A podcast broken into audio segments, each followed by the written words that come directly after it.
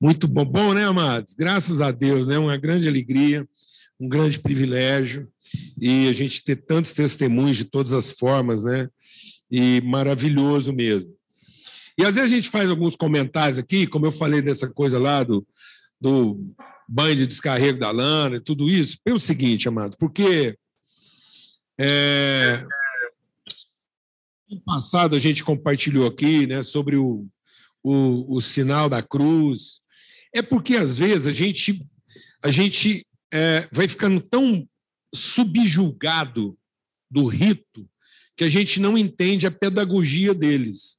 Aí a gente emburrece, porque a gente acha que é o rito que salva, que redime. E aí, quando o rito se corrompe, a gente acaba, às vezes, abdicando de praticar a pedagogia do rito, aí você perde o rito e o ensinamento. Aí a estupidez fica completa. Eu recomendo todos, se você achar, eu acho que até acha na internet, já tem até em PDF. Tem um livro chamado Fator Melquisedeque, do Dom Richardson.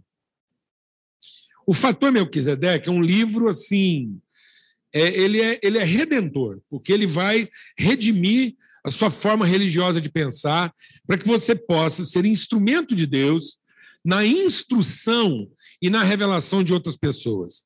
Principalmente quando a gente vive um ambiente tão religioso como no nosso país. E a gente vive no nosso país um ambiente de sincretismo e de pluralidade religiosa. Então, às vezes, em vez das pessoas se colocarem para ensinar, orientar, elas acabam entrando assim numa, numa pandemia religiosa e o medo da contaminação acaba fazendo com que a gente não ocupe o nosso papel de ensinador. Deixa Deus ministrar o nosso coração algo essencial. Lá em 2 Coríntios capítulo 5, Paulo diz o seguinte: uma vez que o sacrifício pelo pecado de todos já foi feito e todos foram perdoados, nós não temos que ter medo da relação. E entender que o nosso papel é o ministério da reconciliação. Ou seja, nós somos aqueles que podemos ajudar as pessoas, a partir das suas práticas, a entender, a compreender, a ser iluminado, numa busca na vida dela, que às vezes sincera, não estava alcançando sentido porque ela não tinha revelação.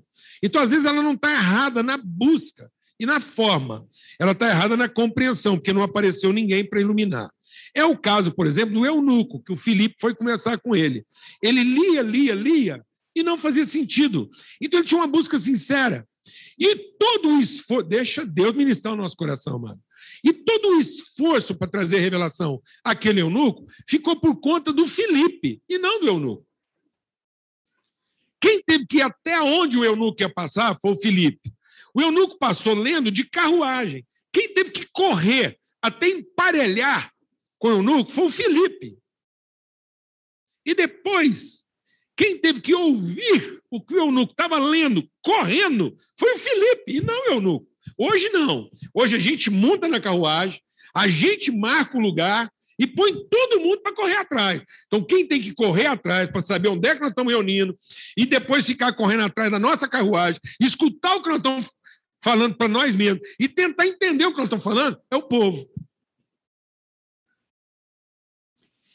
Sendo que todo esforço tem que ser nosso para ajudar as pessoas na sua leitura e na sua busca a compreender aquilo que elas não estão compreendendo. E que Deus já está falando com elas. Mas se a gente não fosse tão religioso, a gente não tinha tanto medo. Amém, amados? Glória a Deus. Então, tudo aquilo que a gente ensina aqui envolve um alto grau de risco. Mas se não houver risco, não é fé, é interesse. Então, se aquilo que você ensina e aquilo que você se propõe na relação com a pessoa, para que ela entenda, se você não estiver correndo um alto risco dela te interpretar mal, então não é amor. Jesus assumia esse risco. Jesus ensinava coisas correndo o risco da pessoa não entender ou entender conforme as suas conveniências. Mas é isso que fundamentava a natureza da relação. Porque quando você quer ter o controle e eliminar o risco, o interesse é seu.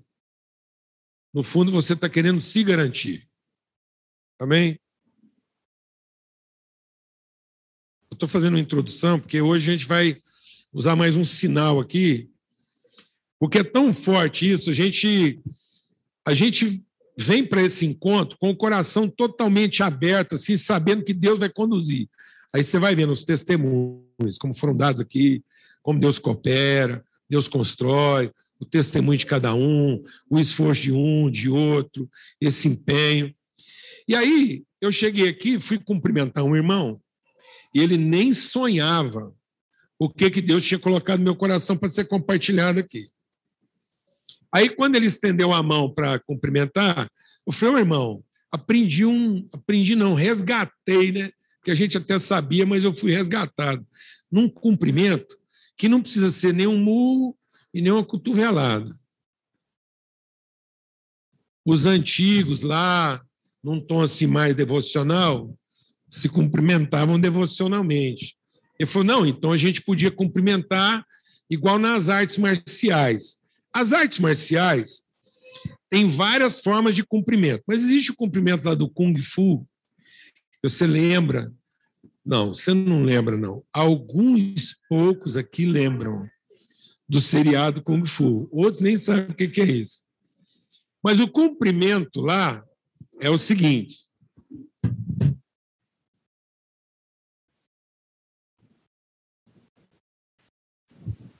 é um punho fechado, envolvido por uma palma de mão aberta.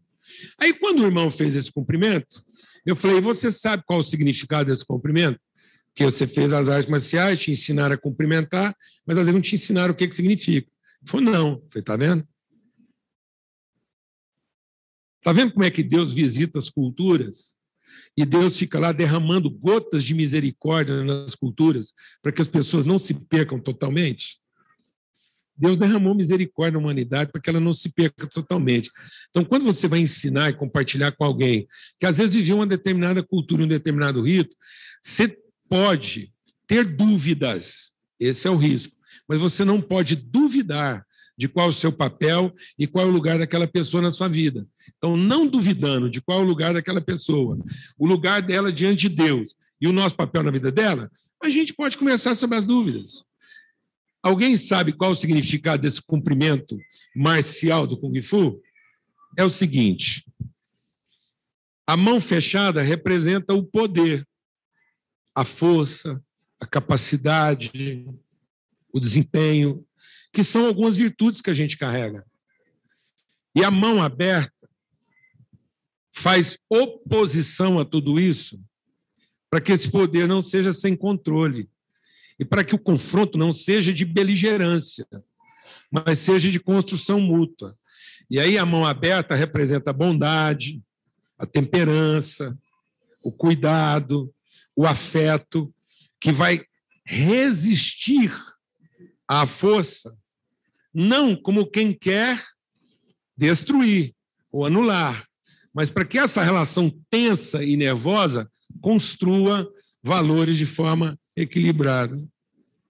Rapaz, deve ter sido um crente que não sabia que era crente que inventou um negócio desse. Só pode ser, ué. Porque onde há expressão de virtude, aí está o Espírito. Ninguém é bom. Não há ninguém que faça o bem.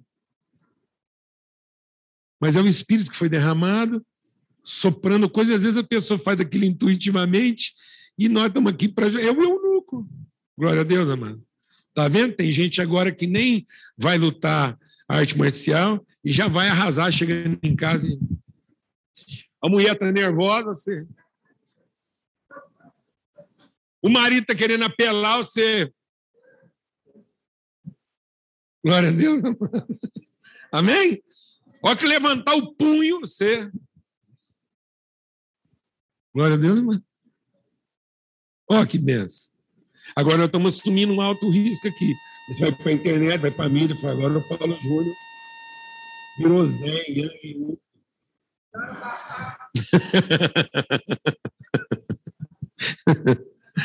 Aleluia. Existem, existem vários tipos de vozes no mundo. E nenhuma delas é sem significado. E o nosso papel, como cristão, é fazer com que todas elas tenham sentido. Nós não somos intérprete da nossa própria voz. Nós somos a melhor tradução de todas as vozes. Nós temos o grande desafio de fazer com que as pessoas se entendam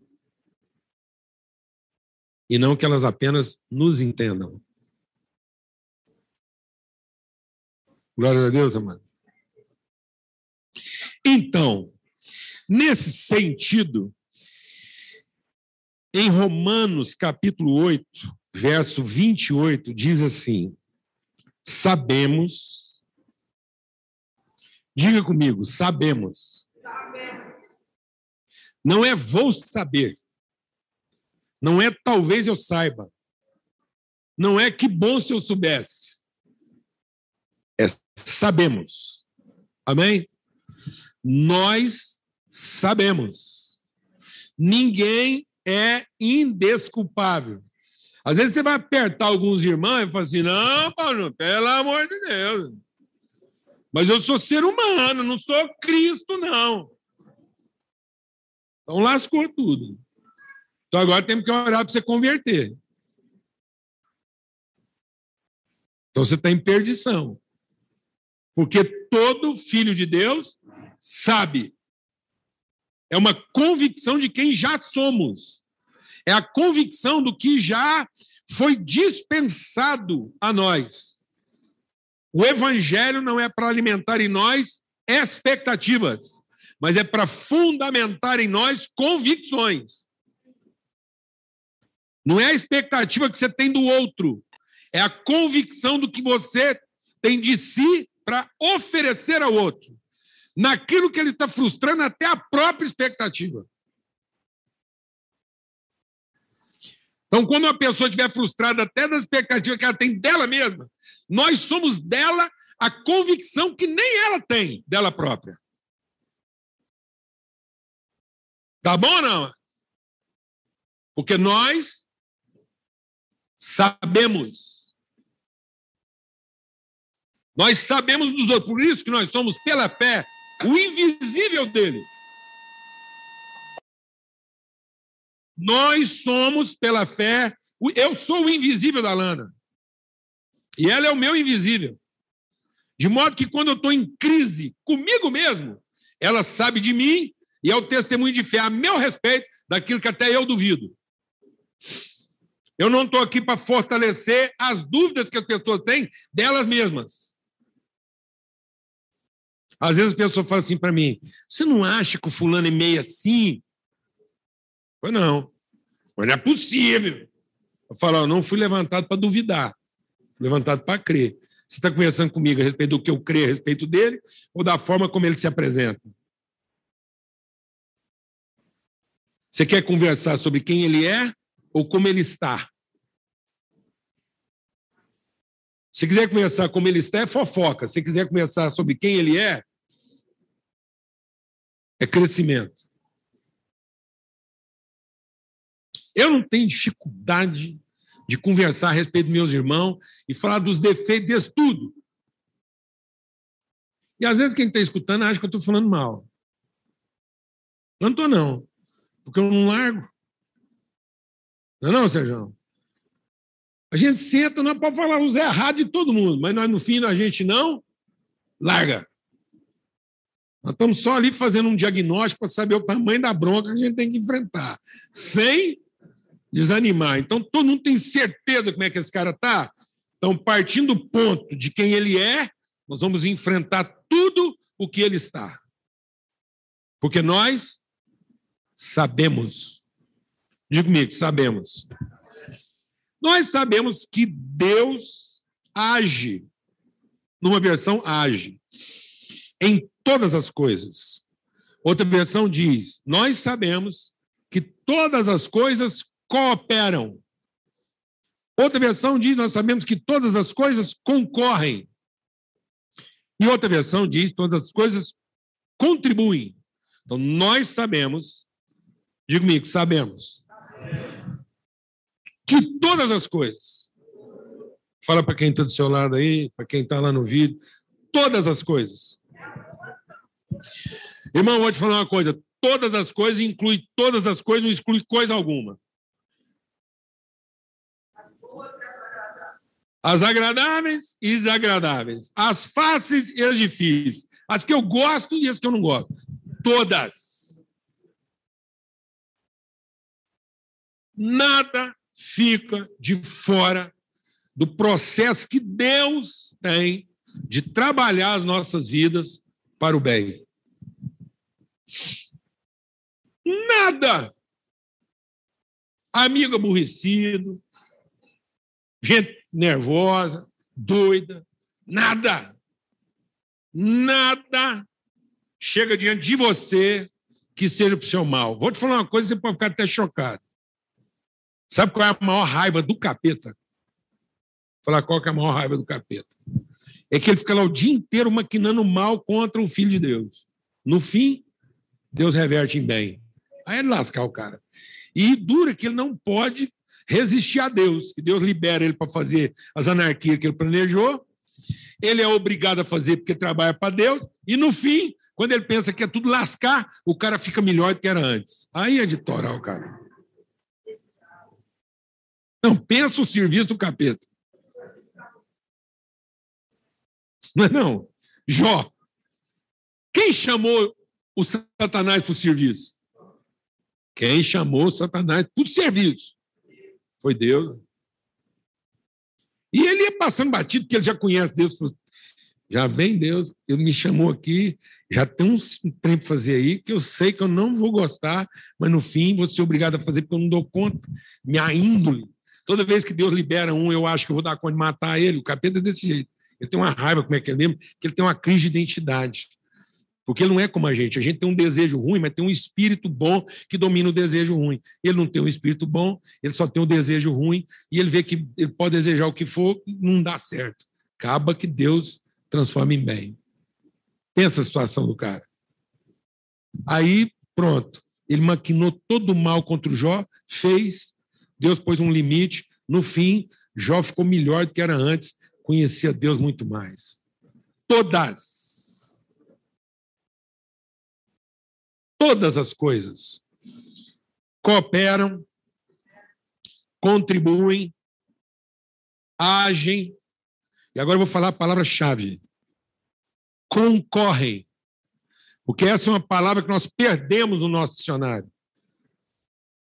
Aquilo que concorre para o bem, corre com. Porque a gente está tá prostituindo o significado de muita coisa. O povo está ficando tão emburrecido na objetivação do resultado que eles misturam as coisas. Por exemplo, eles acham que concorrer é o mesmo que competir. É isso que está acabando com o mercado, viu? Porque todo comerciante, todo empresário tinha que ser um concorrente com o outro e não um competidor contra o outro. Sabe por que, que esse país está na miséria que está? Moral, intelectual, ética e política? Porque nós estabelecemos nesse país um espírito de competição. Em que todos disputam o direito da mesma coisa, em vez de concorrer para o bem dela.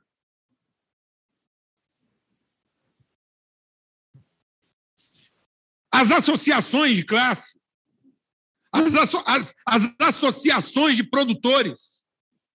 Se um puder furar o olho do outro, fura. Eles se encontram em associações para estabelecer regras de garantia de direito, mas muitas vezes não se encontram para garantir condições para que todos prosperem. É simples. Converse com qualquer associado. Fala, por que, que esses associados tão poderosos não se unem e obrigam os governantes a agir como tem que agir? Sabe qual é a primeira resposta? Não, você não sabe como é que é clã, não. O povo é muito desunido. Sabe por quê? Então, por que, que existe associação? Sabe para quê? Para garantir as condições de mercado. e não as condições de trabalho.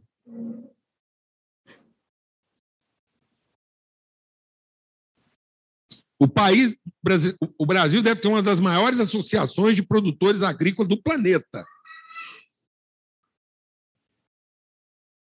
Uma das maiores associações de produção agrícola e pecuária do planeta.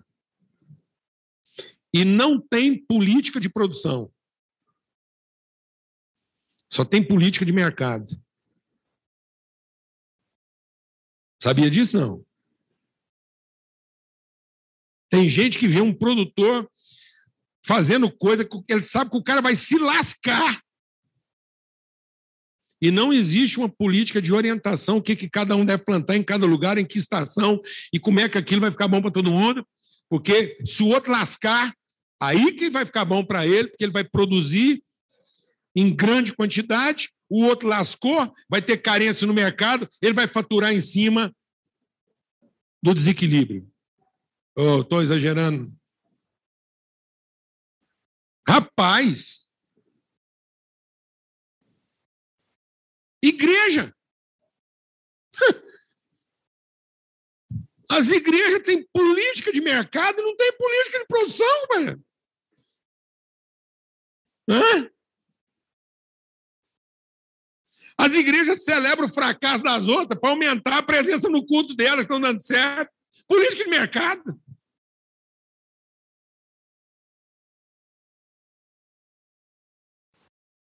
Todas as coisas concorrem. Concorrem para o quê? Para o bem. Daqueles que foram chamados para um propósito. Então, Deus não chamou a gente para um resultado. Deus chamou a gente para um propósito. E se eu não tiver maturidade, equilíbrio, muitos profissionais no Brasil tossem pelo fracasso dos outros, porque isso vai melhorar o sucesso deles. Pelo amor de Deus, amados. O que, que é isso? Que, que é isso? Quando eu mexia com produção agrícola, eu era um pequeno produtor. E parece que Deus queria me formar na forja. Porque eu, como pequeno produtor, fui mexer com leite e hortigranjeiro. Pensa um trem lascar nesse país. Para pequeno produtor. Você não recomenda. Ó, se alguém, amigo seu, pequeno produtor, está pensando em mexer com leite, e hortaliça, se ele é cristão, incentiva, porque ele vai ficar um cristão melhor.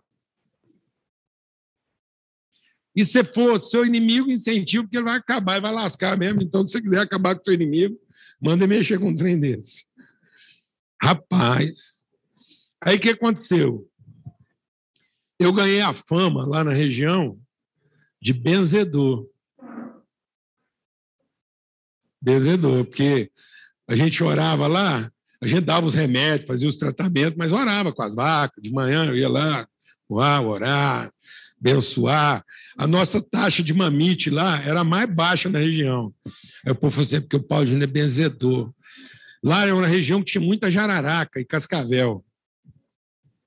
E aí o nosso índice de picada de cascavel, essas coisas de jararaca lá no sítio diminuiu. Aí os irmãos chegavam, os vizinhos. Escuta, fiquei sabendo que você benze. Eu falei, eu benzo. Porque benzer é o quê, mano? Benzer é o quê? Abençoar.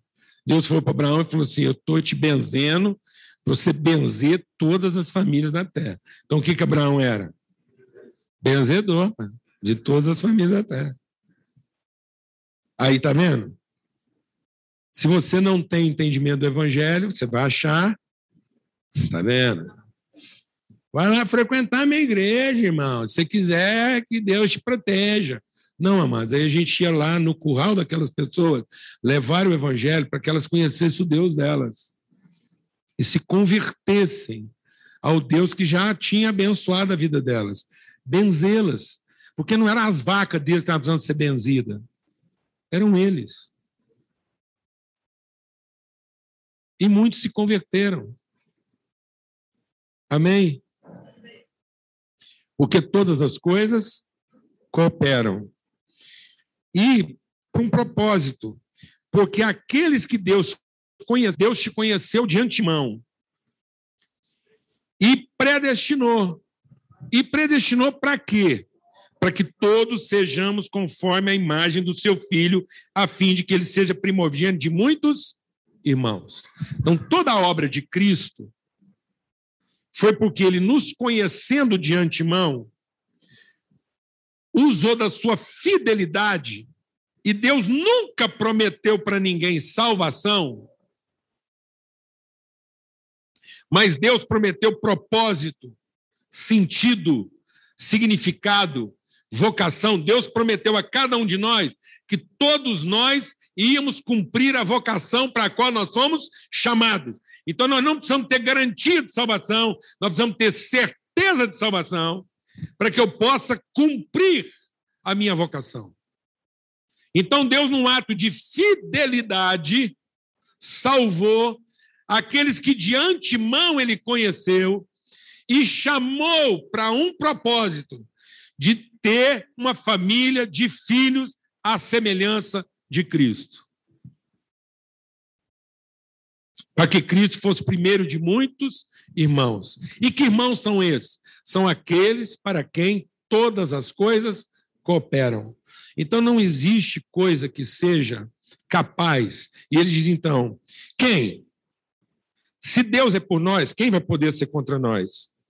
Ele não poupou seu próprio filho, antes o entregou por nós. Então, está vendo? O sacrifício de Cristo não é a minha meta.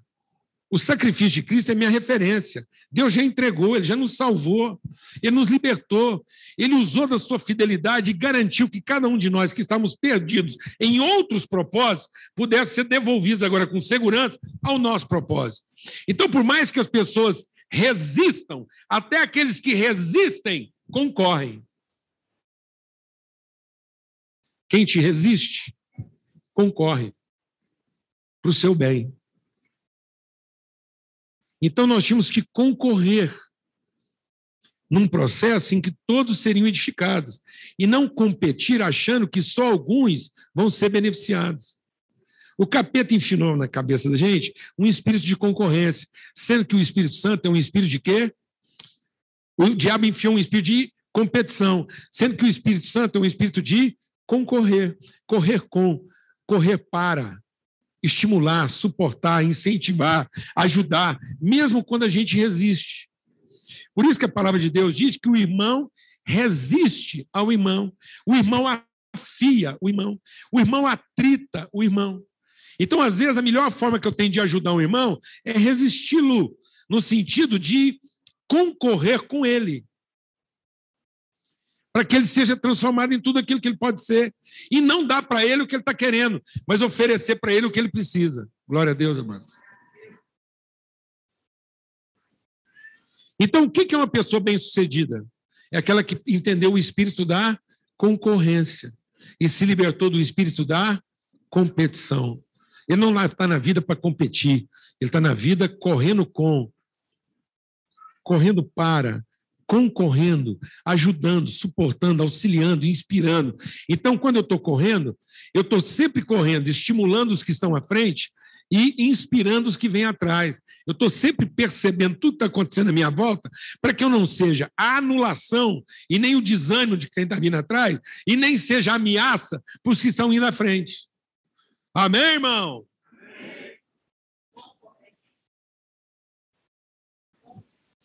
Empurro e puxo. Mas tem gente que entra na corrida como quem empurra quem está vindo atrás e puxa os que estão indo na frente. Está competindo. Empurre os que vão à frente, porque eles vão puxar para todo mundo. E puxa os que estão vindo para trás, para que eles não fiquem.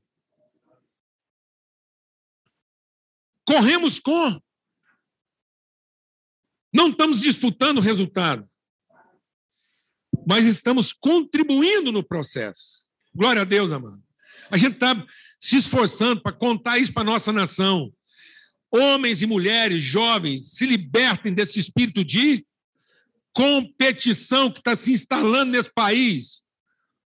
colocando a nação inteira para disputar quem fica com o direito de usar e não com quem contribui para o processo de alcançar o propósito. Nós não estamos precisando de garantias de uso. Nós estamos precisando de certeza de propósito e de destino.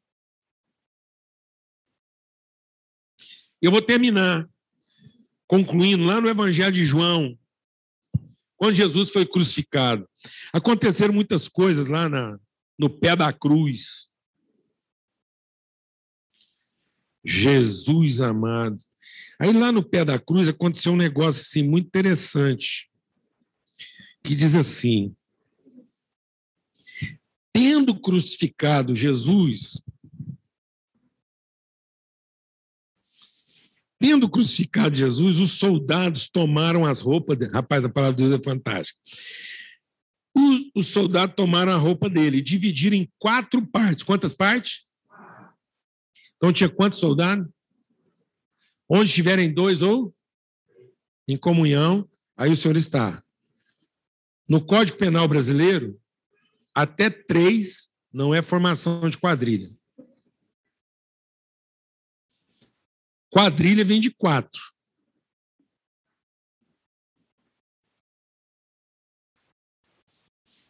Vou falar uma coisa para você. Acho que o povo escreveu isso e não tem a noção. Tem nada a ver com o número, mas é que quatro é número de homem.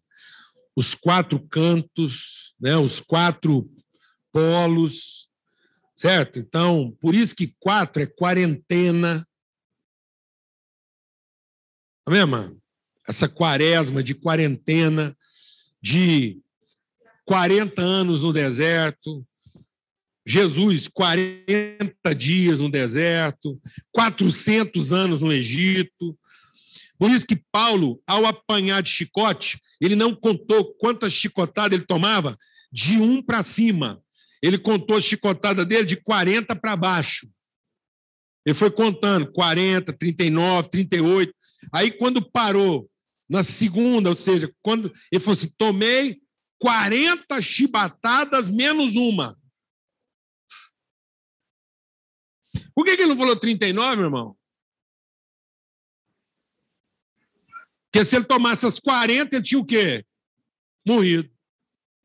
Então ele ficou a uma chicotada ser morto.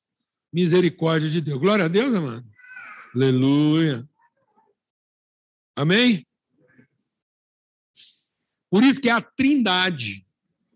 Porque a trindade é essa ideia de uma identidade onde várias expressões distintas, expressões distintas, e às vezes até quase aparentemente opostas, cooperam para o mesmo fim e propósito. E quatro é porque o capeta, quando Deus falou que ia colocar mais gente nessa relação, o capeta pensou que a trindade ia virar o quê? Quatro. Que não era um esforço único para o mesmo propósito, que Deus estava abrindo uma sociedade para quem quisesse ser sócio do negócio. Então Deus colocou a Trindade como princípio absoluto. Nós podemos ter expressões distintas que cooperam para o mesmo propósito. Por isso que é um tripé. Porque sobre. Olha como é que é a ciência. Espiritualidade é também científica. Presta atenção. Por que, que o tripé? Porque no tripé você tem uma referência, uma direção e um plano. Três pontos estabelece um plano. Três pontos tem sempre um plano. Por isso que um tripé se apoia sobre qualquer superfície e não manca, porque ele estabelece o próprio plano de sustentação. Então, todo equipamento de precisão é apoiado sobre um tripé, para que ele não balance. Agora, não é o número, pelo amor de Deus, é o princípio de coisas que concorrem e são tensas. Tão tensas que Deus permitiu uma declaração que podia comprometer a reputação dele, meu irmão. Você consegue entender um Deus que não tem medo da reputação e deixa vazar uma conversa entre ele e o filho em público? Jesus falou que Deus era Deus, que era o pai dele, que fazia tudo por ele, que era o Salvador, que ele ia salvar. Aí, a hora que ele está lá crucificado, humilhado, na sua angústia, ele grita: Deus, por que me desamparaste? Para a cena, mano. Lascou a reputação de Deus, vazou uma conversa que não podia ter vazado. Pelo contrário, Deus reuniu a humanidade inteira para deixar uma conversa dessa vazar, para a gente entender que o processo é tenso. Concorre. Era o pai concorrendo em favor do filho para que ele fosse tudo o que ele foi feito para ser e não menos. Ato seguinte. Pai, nas tuas mãos eu entrego meu espírito. Quem estava de longe escutou o grito. Deus, por que me desamparaste? E aí, acha o que quiser. Só quem estava perto escutou a voz. Pai, nas suas mãos entrego o meu espírito. De longe, cada um acha o que quiser. De longe pode parecer uma competição, mas entre aqueles que são aliançados em fidelidade, é um processo de quê? De concorrência, é correr com, é ajudar, é fortalecer. Porque amigos concorrem, mas não competem. Inimigos competem, mas não concorrem. Nosso país não está precisando de mais competição. Está precisando de concorrência. Para que os empresários concorram e parem de competir. E aí o capeta pensou: Uai, se Deus vai abrir esse negócio aí, deve ser eu, porque eu sou o melhor funcionário, eu que presto melhor serviço, é a hora que Deus vai reconhecer meu esforço e vai me dar esse upgrade Vou subir de categoria. Agora, além de ser o melhor funcionário, eu vou fazer parte aí da, da diretoria.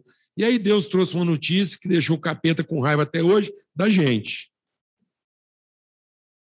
Porque Deus falou assim: não, isso não é uma associação que entra quem merece.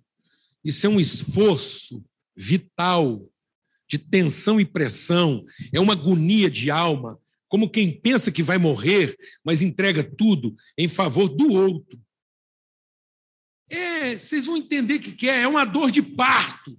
Uma dor tão grande que você pensa assim: nunca mais, vou parir de novo. Mas depois que você vê o fruto, você quer ficar grave de novo e parir outra vez. Porque você pensa que aquilo podia ter te matado. Parecia que aquilo era contra você. Mas, na verdade, era sua entrega em favor de alguém.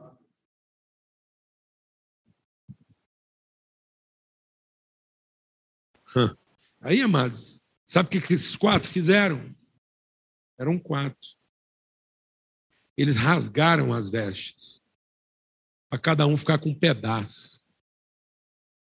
Aí, por uma conta comercial, eles olharam para outra peça e falaram: mas essa aqui não tem costura, não vai dar para rasgar. Falou, vamos fazer o seguinte, vamos fazer uma competição para ver quem fica com ela. Olha aqui, ó. Então eles falaram assim: cada um ficou com um pedaço. Aí sobrou a túnica. Essa, porém, era sem costura, tecida de uma única peça, de alto a baixo. Ele falou: não vamos rasgar, não. Vamos decidir por sorteio quem fica com ela, porque ela vale muito. Aí, vai. Aí eles fizeram um processo de quê? Competição, sorteio. Em vez de eles terem organizado um processo em que todo mundo podia vestir ela de vez em quando e receber a unção, não. Eles preferiram rachar ela para ver cada um.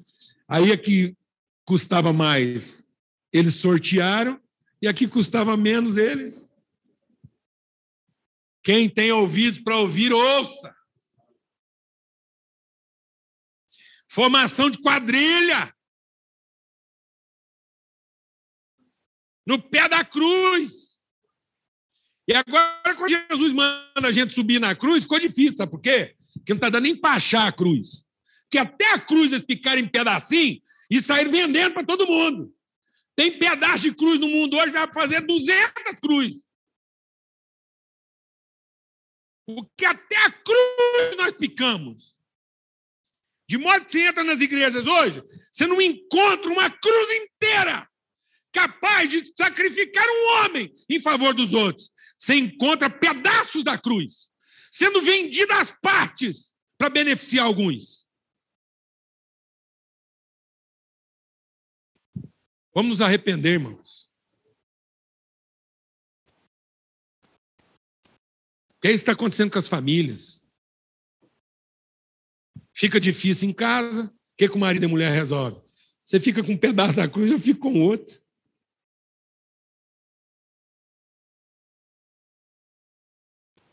Vamos fazer uma, um racha patrimonial e cada um fica com um pedaço e sobreviva disso. E aí sabe o que ficou na cabeça dos nossos filhos? Uma sociedade que compete, mas que nos seus momentos mais cruciais não sabe concorrer. Porque deixamos de ser uma coisa só, com várias expressões, contribuindo para o mesmo propósito, para sermos formadores de quadrilha. Que no momento mais sublime da humanidade está ali embaixo, repartindo os despojos. Glória a Deus, amados. Isso não é para ficar pesado. Essa mensagem não é para trazer peso. Essa mensagem é para trazer o quê? Liberdade. Para que você vai para o seu ambiente de trabalho, viu, Batman? Atividade nova que você está empreendendo lá. Vai para aquele negócio lá acreditando. Tudo que você fizer lá, meu filho, pode ser a redenção de todo mundo que está em volta lá. fazer nascer rio no deserto, jardim terra seca. Se você for um competidor lá, você já perdeu. Mas seja o mais sublime dos concorrentes. Que não se corrompe. Que não disputa um pedaço lucrativo do negócio. Ou que então sorteia a parte mais vantajosa dele.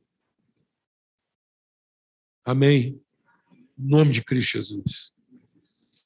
Que o amor de Deus, o Pai, a graça bendita do seu Filho e a comunhão do Espírito Santo, esse tripé bendito de virtude, uma comunhão difícil, uma comunhão difícil, porque são irmãos tão diferentes, de características tão diferentes, mas uma comunhão que concorre para o bem de todos.